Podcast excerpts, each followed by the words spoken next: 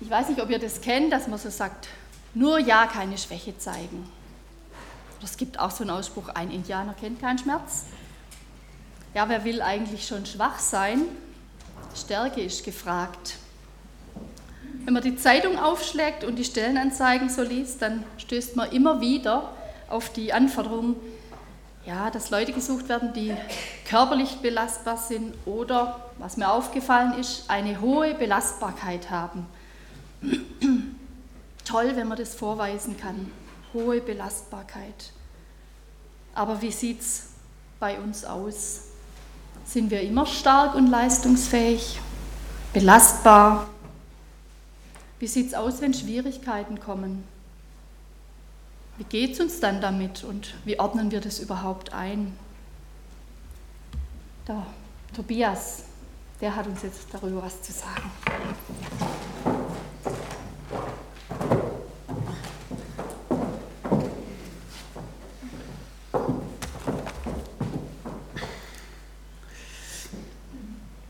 Jawohl, ich möchte mit euch heute Morgen über 2. Korinther 4 nachdenken. Wir fangen diesen Bibeltext noch nicht gleich an, ähm, weil wir vorher noch ein paar Sachen klären müssen. Ähm, schwierige Lebensumstände, in denen uns klar wird, na, wie hilflos wir denen eigentlich ausgeliefert sind. Aber Gott möchte gerade in solchen Momenten in uns was verändern. Er möchte, dass, ähm, er möchte genau diese Momente nutzen, um unseren Charakter zu verändern. Wie wir hier in dieser Welt leben. Aber bevor wir auf, äh, bei 2. Korinther 4 einsteigen, müssen wir vorher noch ein paar Dinge klären, damit uns klar wird, was Gott eigentlich will. Ähm, wir müssen den ganz großen Rahmen Gottes kennenlernen oder wissen, was Gott eigentlich vorhat. Dann will ich euch so ein bisschen was 2. Korinther 4 vorausgeht, möchte ich euch ein bisschen mit hineinnehmen. Und dann würde ich euch noch gern mit einem Wort bekannt machen, ähm, das wir brauchen, um zu verstehen, was Gott denn eigentlich möchte mit unserem Leben. Also, wir fangen an bei diesem äh, ganz großen Rahmen Gottes. Ja, genau der. ähm, wie stellst du dir die Ewigkeit vor? Was denkst du, wie es im Himmel mal sein wird? Weil so wie du über die Ewigkeit denkst, so wie du über den Himmel denkst, wirst du hier schon leben. Die Ewigkeit wird Auswirkungen auf dein Leben im Hier und Jetzt haben. Also was mir so ganz ganze Zeit immer beigebracht wurde, äh, über den Himmel oder über die Ewigkeit, ist, ja, das wird ein Ort äh, endloser Glückseligkeit sein, das stimmt, äh, so ein körperloses Leben, wir schweben da irgendwo rum oder hocken auf irgendeiner Wolke, äh, völlig fern von Raum, Zeit und Materie. Ich werde irgendwann mal im Himmel landen, die Erde wird vernichtet werden, dort wird alles materielle und körperliche Leben zu Ende sein aber wenn ich das ewige Leben so verstehe, dann werde ich anfangen, hier schon so zu leben. Dann wird mein Leben völlig vergeistlicht. Ich werde aus dieser Welt hier rausflüchten.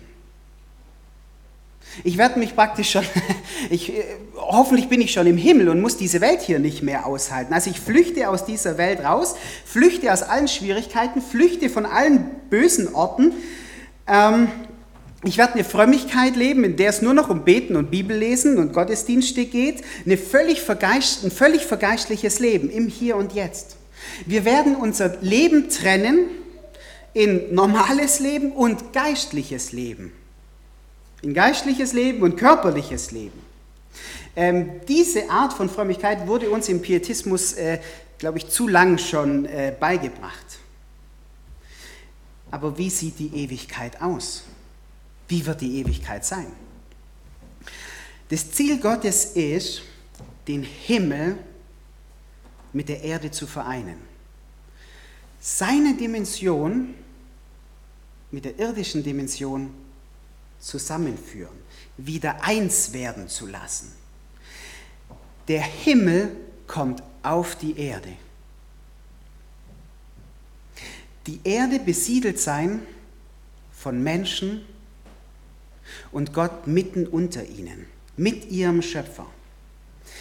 Ähm, wenn wir, im Jugendkreis haben wir dieses Thema schon mal so ein bisschen angeschnitten, ähm, wenn wir Gottes Geschichte mit uns anschauen, dann beginnt Gottes Geschichte mit einer wunderbaren Schöpfung. 1. Mose 1 und 2. Alles super, wunderbar. Die Geschichte äh, spielt sich in dem Garten ab. Alles wunderbar. Friede. Und wo endet Gottes Geschichte mit den Menschen? Ich lese mal vor, Offenbarung 22. An beiden Ufern des Stroms wächst der Baum des Lebens. Zwölfmal im Jahr trägt er Früchte, sodass er jeden Monat abgeerntet werden kann und seine Blätter bringen den Völkern Heilung. Die Geschichte Gottes mit uns beginnt in dem Garten und mit einem Baum. Und die Geschichte Gottes endet in dem Garten und auf jeden Fall mit einem Baum. Die ganze Bibel weist da immer wieder darauf hin, Gott hat seine Schöpfung und seine Menschen nicht aufgegeben. Gott lässt alles nicht einfach so laufen, sondern sein Wunsch ist es, dass er irgendwann mal seine ganze Schöpfung mit seiner Herrlichkeit wieder durchflutet. Dass er seine Schöpfung mit uns vollendet, mit uns als wunderbaren Geschöpfen und er mittendrin. Psalm 72 äh, betet es der Psalmist und gepriesen sei dein herrlicher Name in Ewigkeit. Und seine Herrlichkeit, also Gottes Herrlichkeit, erfülle die ganze Erde. Ja, so soll es sein. Amen. Oder wenn wir im Vater unser beten, was beten wir denn da? Dein Reich komme. Wohin soll Gottes Reich kommen? Auf die Erde. Und wo soll Gottes Willen geschehen? Dein Wille geschehe, wie im Himmel, so auch auf Erden. Gottes Wille will hier in seiner Schöpfung sein, hier auf der Erde. Also Gottes Ziel ist, seine Schöpfung durchflutet mit ihm selber. Er will seine Dimension mit unserer wieder vereinen, mit lauter herrlichen Personen und er mitten unter ihnen. Und dieser Start, diese Erneuerung beginnt in der Auferstehung von Jesus. Wo hat Maria Jesus als erstes gesehen? In dem Garten. Also manchmal muss man bei den biblischen äh, Schreibern ein bisschen zwischen den Zeilen lesen. Gottes Geschichte beginnt in dem Garten, mitten im Baum. Gottes Geschichte endet in einer wunderbaren Schöpfung. Und Jesus wird auferweckt in dem Garten. Und als, oder mit wem verwechselt Maria ihn? Oh, mit einem Gärtner. Was heißt denn das? Was will denn Johannes sagen? Dieser Gärtner, der kümmert sich um seine Schöpfung. Er ist da, um alles wieder ins Lot zu bringen, so wie Gott sich das gedacht hat. Gott lässt seine Schöpfung nicht laufen, Gott lässt seine Menschen nicht laufen, sondern er will sie vollenden. Er will sie erneuern. Und das beginnt da in Jesus. In Jesus, in dem Garten. Gottes Ziel ist eine Neuschöpfung. Gottes Ziel ist eine Erneuerung, eine Erlösung der gesamten Schöpfung. Nicht eine Flucht aus dieser Welt, sondern eine Erneuerung dieser Welt. Eine Vollendung. Die ganze Schöpfung, Römer 8, sehnt sich danach, dass was neu wird. Wenn Gottes Ziel eine Erneuerung ist, wenn Gottes Ziel ist, in uns was neu zu schaffen, dann dürfen wir hier schon anfangen zu leben als solche Personen, die wir mal vollendet sein werden, in seiner vollendeten Schöpfung. Und Gott will anfangen, unser Leben, unseren Charakter, wie wir sind, im Hier und Jetzt, schon diesem Charakter, der wir mal vollendet sein werden, anzugleichen. Wir dürfen zu denen werden, die Gott uns mal gedacht hat, wie es im Garten angefangen hat. Dass wir seine Herrlichkeit in diese Schöpfung hineinspiegeln, mit dem, wie wir sind. Das ist der große Rahmen Gottes. Es geht nicht um eine Flucht aus dieser Welt, mich zu trennen von dieser Welt, sondern Gottes Art und Weise in diese Welt hineinzuspiegeln. Was ist der Zusammenhang von 2. Korinther 4?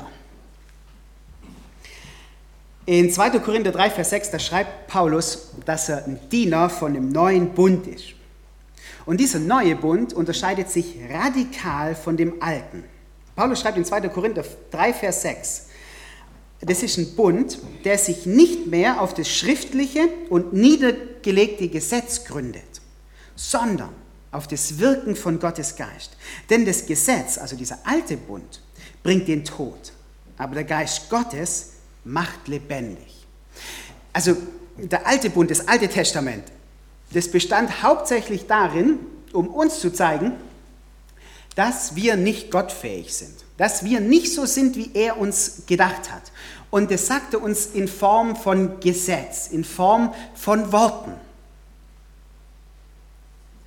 Und Paulus sagt, diese Worte sind gut, aber das sind nur Worte, die schaffen nicht, dass wir verändert werden. Ja? Also nehmen wir mal an, ich fahre von Schöneich nach Sindelfing und dann kommt so ein Schild, da ist eine schwarze 70 drin und ein roter Kringel drumherum. Ich sehe den, das ist ein Gesetz, das ist ein Wort. Aber macht allein diese 70, dass ich mich auch an die 70 halte? Nee, überhaupt nicht. Ich habe es mal wieder eilig gehabt äh, heute, das hat es nicht geschafft. Warum? Was nur Worte sind. Ähm, die, allein Worte schaffen nicht in uns so zu leben, dass unser Charakter verändert wird. Da braucht es mehr. Und da kommt jetzt dieser Bibeltext. Paulus vergleicht diesen alten Bund mit einem neuen Bund, den Gott äh, geschaffen hat. Und Paulus äh, benutzt dieses Bild, wenn Mose in das Zelt der Begegnung geht und dann hat sein Gesicht, sein Face hat voll, voll geleuchtet und äh, ihr könnt mitlesen. Nun wurde Gottes Herrlichkeit ja schon beim Dienst, beim äh, Dienst sichtbar, dessen Gesetzestext in Stein gemeißelt war und der zum Tode führte. Die Israeliten konnten Mose nicht direkt anschauen, so sehr blendete sie die Herrlichkeit, die von seinem Gesicht ausstrahlte. Und dabei war das doch ein Glanz, der wieder verging. Muss, muss sich dann bei dem Dienst, der vom Geist bestimmt ist, Gottes Herrlichkeit nicht noch in viel größerem Maße zeigen?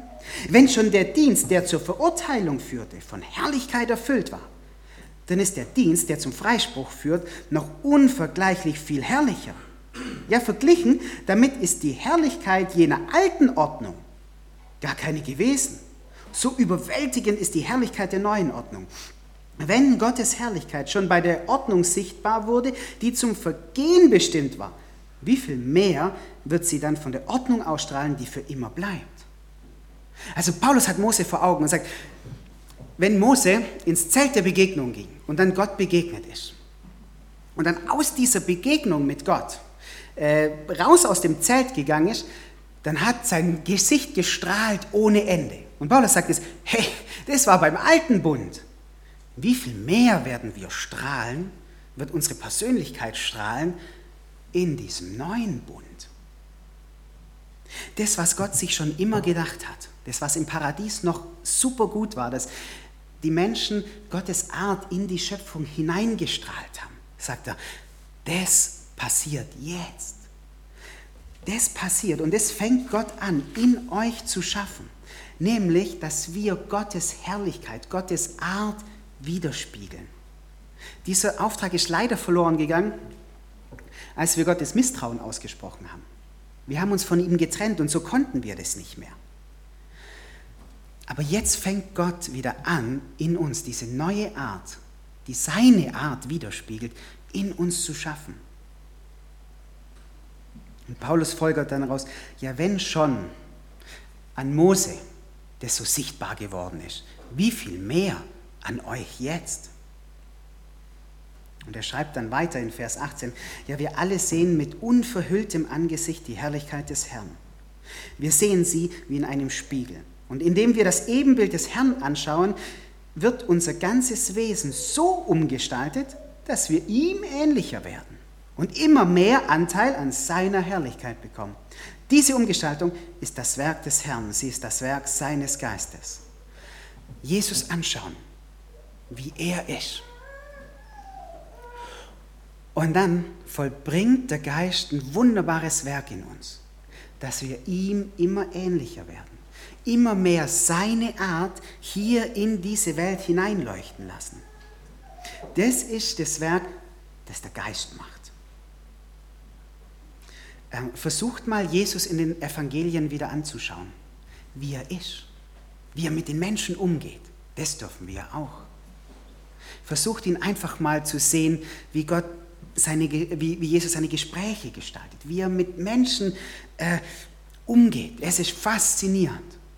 Und in dieses Bild will der Geist uns umgestalten. Paulus beschreibt genau äh, das als seinen Dienst. Äh, das ist genau das, wofür er hier ist. In 4 Vers 1. So sieht also der Dienst aus, den Gott uns in seinem Erbarmen übertragen hat. Das will Paulus.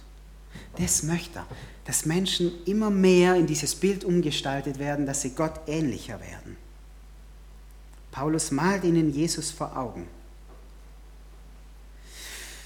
Ich möchte euch ein Wort noch vor. Also wir haben jetzt ähm, vom Anfang bis zur großen Vollendung. Wir haben den Zusammenhang in 2. Korinther 4 äh, angeschaut. Und was heißt denn jetzt diese große Sicht, wo wir drinstehen, für unser Leben? Und da geht es um ein Wort, äh, Antizipation. Ich habe selber üben müssen ein paar Mal. äh, etwas antizipieren. Ähm, ich habe selber nicht genau gewusst, äh, was das heißt, ähm, aber es ist ein sehr interessantes Wort. Wir dürfen im Hier und Jetzt schon antizipieren, was wir mal sein werden. Was heißt antizipieren? Ich habe neulich einen äh, coolen Film gesehen und ähm, äh, da kommt ein Student zu dem Priester und es ist wolkenloser Himmel und der Priester kommt in Regenklamotten raus und äh, er reicht seinem Student äh, einen, einen, Regenschirm und sagt, und äh, ja genau, reicht ihm einen Regenschirm und, sagt, und der Student sagt, ja, wieso ein Regenschirm? Schau, schaut zum wolkenlosen Himmel und sagt, wir brauchen doch keinen Regenschirm. Und der Priester sagt dann, äh, doch, es wird regnen. Und dann die nächste Szene, tatsächlich, es regnet. Was heißt antizipieren? Antizipieren heißt, ähm, es kommt was in der Zukunft auf mich zu, aber ich fange jetzt oder ich stelle mich jetzt schon drauf ein. Ähm, ich habe euch ein Video mitgebracht, äh, das das auch noch mal ein bisschen ähm, beschreibt. This right here. äh, ist euch klar geworden, was Antizipieren ist? Ähm, oder wir, wir sprechen davon im Bereich vom, vom, vom Sport, also zum Beispiel beim Fußball. Ja, wenn ähm, ein, ein, Trainer erklärt seinem Stürmer, pass auf, der links außen läuft die Linie entlang und dann wird der eine Flanke schlagen. Und dann rechne du aus, wo die Flanke hinkommt und dann antizipier du die Flanke. Also das heißt, bleib nicht stehen, wo du bist, sondern renn hin zu dem Punkt, wo der Ball hinkommt und dann hau das Ding in die Maschen. Oder bei der Musik, wenn äh, ein Dirigent äh, zu, äh, zu seiner Geigenspielerin sagt, antizipier diesen Ton. Ihr könntet das wahrscheinlich jetzt besser erklären wie, wie ich. Was, was meint der Dirigent damit? Ähm, schlag diesen Ton ein paar Augenblicke früher an. Nimm das vorweg ein bisschen. Oder beim Schach, wenn, wenn eine Schachspielerin den Zug vom Gegner antizipiert, dann bleibt sie nicht einfach so, wie sie ist, sondern sie guckt, dass sie dem schon entgegenwirkt. Also antizipieren ist, ich weiß was und ich nehme das vorweg und ähm, das ist genau das, womit wir es zu tun haben. Oder wenn meine Frau, zum Beispiel wir haben Gäste, ähm, ein tolles Abendessen vorbereitet, dann könnte ich dieses Abendessen schon mal antizipieren. Indem ich in die Küche gehe und schon vorher mal was äh, schnabuliere. das heißt antizipieren. Aber das ist genau das, was Gott sich was, was der Heilige Geist in uns schaffen möchte. Er sagt, ihr werdet mal vollendet wunderbare Charaktere sein und der Geist möchte in euch jetzt schon anfangen zu schaffen, im Hier und Jetzt, wer ihr mal sein werdet. Ihr dürft jetzt schon Gottes Art in diese Welt hineinspiegeln. Gottes Vision, wunderbar herrliche Personen hier in dieser Welt. Und Jesus hat angefangen, oder Gott hat angefangen, in Jesus Schöpfung, eine neue Schöpfung zu schaffen. Und er nimmt jetzt uns schon mit hinein in diese Neuschöpfung. Er will uns jetzt schon verwandeln in eine, wunderbar, eine wunderbare Art von Menschen. Und genau das in schwierigen Umständen. Und jetzt kommen wir zu 2. Korinther 4. Ähm, hier geht es um Charakterveränderung. Und Paulus sagt, genau diese schwierigen Lebensumstände, genau in diesen Umständen möchte Gott in uns was schaffen. Wir hatten neulich, oder wir stecken immer noch drin, nee, äh, kann ich jetzt nicht erwähnen, äh, aber eine schwierige Situation bei uns in der Familie. Und ich habe dann Gott gefragt, ähm, was möchtest du durch diese Situation an mir verändern, wie ich vielleicht reagieren soll, wie ich reden soll, dass ich deine Art widerspiegel. Bei allem Schmerz, äh, die diese Situation so mit sich bringt, an innerem Schmerz, habe ich gewusst, Gott möchte in mir was verändern. Er möchte genau diese Situation gebrauchen, um mich durch seinen Geist zu verändern. Ähm, schwierige Situationen sind oft Nährboden dafür, wo Gott in uns was verändern möchte. In uns. Seinem Wesen ähnlicher machen. Paulus schreibt in 2. Korinther 4, Vers 16, darum werden wir nicht müde, sondern wenn auch unser äußerer Mensch verfällt, so wird doch unser Innerer von Tag zu Tag erneuert. Paulus sagt, wir werden nicht müde, da sind wir aktiv. Ich lege mich nicht auf meine geistliche Couch und lasse mich berieseln, sondern ich werde nicht müde. Da bin ich aktiv. Aber dass wir erneuert werden, da sind wir passiv. Da können wir nichts machen. Das macht der Geist. 2. Korinther 4, die Verse 5, Vers 6, 5 bis 6. Denn derselbe Gott, der gesagt hat, aus der Finsternis soll Licht hervorstrahlen, der hat es auch in unseren Herzen hell werden lassen, sodass wir in der Person von Jesus Christus den vollen Glanz von Gottes Herrlichkeit erkennen. Paulus geht zur Schöpfung zurück und sagt, wie muss das wohl gewesen sein, als Gott diesen, äh, diesen kosmischen Lichtschalter angeknipst hat und dann Licht das ganze Universum durchflutet hat. Und er sagt, wenn ihr Jesus kennengelernt habt, dann ist es in euch passiert. Dann ist in euch Licht geworden. Ich glaube, wir, wir können uns das gar nicht vorstellen, dass alles dunkel ist und dann, wumm, es wird Licht. Ja, doch, wir können es uns vielleicht manchmal vorstellen. Äh, wenn ihr in den Tunnel reinfährt, in den langen Tunnel, und da so dunkel ist, und dann fahrt ihr auf einmal aus diesem Tunnel raus und die Sonne strahlt euch mitten ins Gesicht. Und dann zwinkelt man geschwind so, guckt, dass man auf der Fahrbahn bleibt. Das ist so blendend. Und Gott sagt, wow, das ist bei euch passiert. Oder wir waren früher, wir haben auch viel, viel Höhlentouren gemacht. Und dann waren wir stundenlang in so nassen, kalten und dunklen Höhlen unterwegs. Und dann bist du aus dieser dunklen Höhle rausgekommen. Oh, das hat dich geblendet, die Sonne und dann auf einmal die Wärme von der Sonne. Das war faszinierend. Und Gott sagt, als ihr Jesus kennengelernt habt, da ist genau das passiert.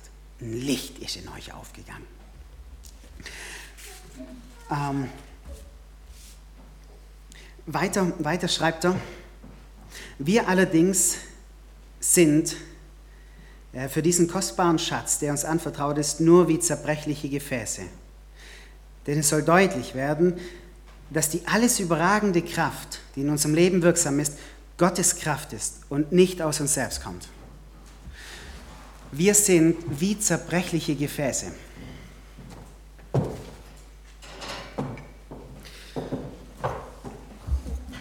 Ah, ich weiß, also mir fällt es auch schwer. Ähm, sich das mal so vor Augen geführt zu bekommen, und manchmal sind wir uns diesen Situationen auch ganz arg bewusst. Unser äußeres Leben ist ganz arg zerbrechlich. Wir denken zwar immer, wir hätten alles in der Hand. Aber Paulus sagt nein. unser Leben zerfällt. Unser Leben vergeht. Ich konnte mir das vor 15 Jahren auch noch nicht so vorstellen, als ich in der Blüte meines Lebens stand. Ähm, äh, ähm, aber tatsächlich, je älter man wird, umso mehr lernt man, dass das Leben zerbrechlich ist, dass es vergänglich ist. Ähm, habe mal auf einem Fußballturnier mitgespielt, auf so einem Kleinfeld Fußballturnier. Ich weiß nicht, war Ende 29, Anfang 30 und dann haben lauter so 18, 18-jährige Kerle mitgespielt. Klar, ich habe sie mit meiner Technik stehen lassen und so, ähm, aber ähm, am nächsten Tag, ich habe jeden einzelnen Knochen gespürt. Und dann habe ich gewusst, jawohl, jetzt weiß ich, in was für ein Alter ich gekommen bin. Und ich weiß nicht, wenn ihr 40 geworden seid, da gibt es manchmal so nette T-Shirts. Ich bin 40, bitte helfen Sie mir über die Straße. Kennt ihr vielleicht. Ähm, oder, ähm, ja, ähm, naja, manche Körperpartien von uns. Irgendwie ist die Erdanziehungskraft stärker geworden im Laufe der Jahre. Kennt ihr, oder? Alles, was hier oben hing, hängt so, so ein bisschen weiter unten. Also ähm, es vergeht. Bei Männern ist das auch manchmal praktisch, beim Kämmen zum Beispiel, ein Haar links, eins rechts und eins nach vorne, das ist dann gut. Aber sonst, äh, was ich jetzt so ein bisschen lustig äh, veranschaulichen will, äh, das ist oft ganz arg schmerzhaft. Unser Leben ist vergänglich und wir sind nicht so stark. Unser äußerer Mensch zerfällt. Auf der einen Seite erleben wir ein wunderbares Licht, das uns in uns aufgegangen ist. Und auf der anderen Seite gibt es Lebensumstände, wo wir merken, mein Leben ist zerbrechlich. Ähm, das, das kann ähm, kaputt gehen. Und ich lese euch jetzt, und ihr könnt es auch mitlesen, ähm, diese Situation vor, von der Paulus schreibt. Von allen Seiten dringen Schwierigkeiten auf uns ein. Und doch werden wir nicht erdrückt. Oft wissen wir nicht mehr weiter. Und doch verzweifeln wir nicht. Wir werden verfolgt und sind doch nicht verlassen. Wir werden zu Boden geworfen und kommen doch nicht um. Auf Schritt und Tritt erfahren wir am eigenen Leib, was es heißt, am Sterben Jesu teilzuhaben. Aber gerade auf diese Weise soll auch sichtbar werden, was wir schon jetzt in unserem irdischen Dasein am Leben des auferstandenen Jesus teilhaben. Ja, mitten im Leben sind wir um Jesu willen ständig dem Tod ausgeliefert. Und eben dadurch soll sich, nicht, soll sich in unserem sterblichen Dasein zeigen, dass wir auch am Leben von Jesus teilhaben. Unser Dienst bringt es also mit sich, dass an uns der Tod zur Auswirkung kommt, aber er führt auch dazu, dass an euch das Leben wirksam ist. In der Schrift heißt es, ich habe mein Vertrauen auf Gott gesetzt, darum habe ich geredet. Der Glaube, der aus diesen Worten spricht, erfüllt auch uns. Auch wir vertrauen auf Gott und deshalb lassen wir uns nicht davon abhalten zu reden und das Evangelium zu verkünden, denn wir wissen, der, der Jesus den Herrn von den Toten auferweckt hat, wird auch uns auferwecken. Wir sind ja mit Jesus verbunden und wird uns dann zusammen mit euch vor sich treten lassen. Ja, unser ganzer Dienst geschieht für euch denn Gottes Gnade soll immer mehr Menschen erreichen, damit dann auch eine ständig wachsende Zahl Gott dankt und ihm die Ehre gibt. Das sind also die Gründe, weshalb wir uns nicht entmutigen lassen. Mögen auch die Kräfte unseres äußeren Menschen aufgerieben werden, unser innerer Mensch wird von Tag zu Tag erneuert. Denn die Nöte, die wir jetzt durchmachen, sind nur eine kleine Last und gehen bald vorüber. Und sie bringen uns etwas, was von unvergleichlich viel größerem Gewicht ist eine unvorstellbare und alles überragende Herrlichkeit, die nie vergeht. Was für eine ermutigende Botschaft. Die Bibel sagt nicht, ähm, wenn ihr Christen werdet, es wird alles glatt laufen. Sie hat, lässt uns aber auch nicht mit unseren Schwierigkeiten allein, sondern sie sagt auch nicht, dass von Gott diese Schwierigkeiten kommen. Wir leben in dieser gefallenen Schöpfung. Was viel Größeres. Gott sagt, die Bibel sagt, Gott benutzt diese Schwierigkeiten, um in dir was zu schaffen, um in dir Leben zu schaffen, um in dir zu schaffen, was du mal irgendwann vollendet sein wirst. Diese Zerbrochenheiten unseres Lebens sind ein wunderbarer Nährboden, dass Gott was in uns schafft. Und dann nehmen wir diesen Krisen äh, den Stachel. Sie tun nicht mehr ganz so weh, weil wir wissen, Gott möchte was in uns rauskitzeln. Kommen wir zum Schluss. Ein kleiner Junge wurde mal gefragt, äh, ähm, was, was ihm so arg an der Kirche gefällt. Und dann sagt er, die Kirchenfenster, weil durch die das Licht des Himmels durchscheint. Oft sind Kirchenfenster aus ganz arg viel gebrochenen Scheiben äh, zusammengesetzt und zusammengeklebt. Und Gottes Wunsch ist, durch diese zerbrochenen Teile unseres Lebens, dass seine Herrlichkeit hindurchleuchtet.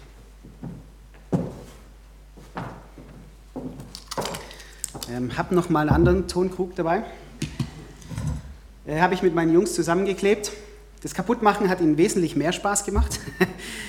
ähm, man sieht es jetzt nicht so genau, aber ähm, ihr, ihr, könnt euch das ähm, ganz gut auch, auch, auch vorstellen.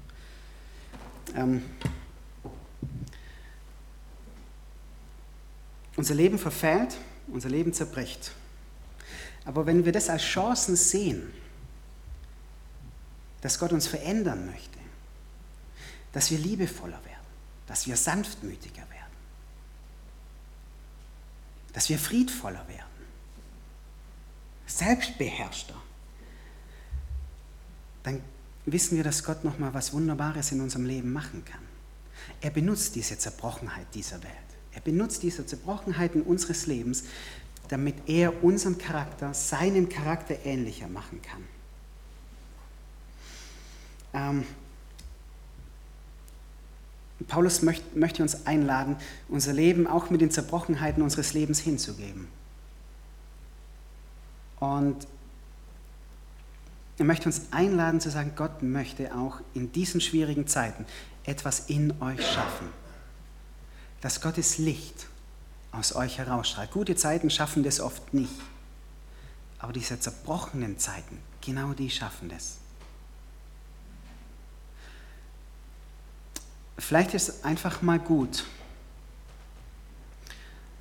mit Gott oder mit einer zerbrochenen Lebenssituation zu Gott zu kommen. Und so schmerzvoll sie ist, die sind schmerzvoll. Ihn zu fragen, wie möchtest du, Heiliger Geist, diese Zerbrochenheit meines Lebens nutzen, um mich dir ähnlicher zu machen? Und ich möchte dich einladen, Heiliger Geist, dass du es tust. Geht mit diesem Gedanken einfach mal in diese Woche, mit eurem Leben. Ähm, ich würde noch beten. Ihr dürft dazu aufstehen.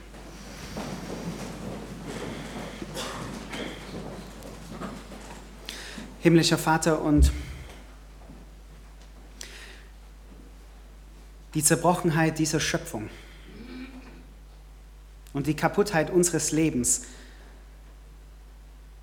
das macht uns manchmal so schwer zu schaffen und es, und es schmerzt uns ohne Ende. Ich danke dir, dass du auch da bei uns bist und uns trösten möchtest.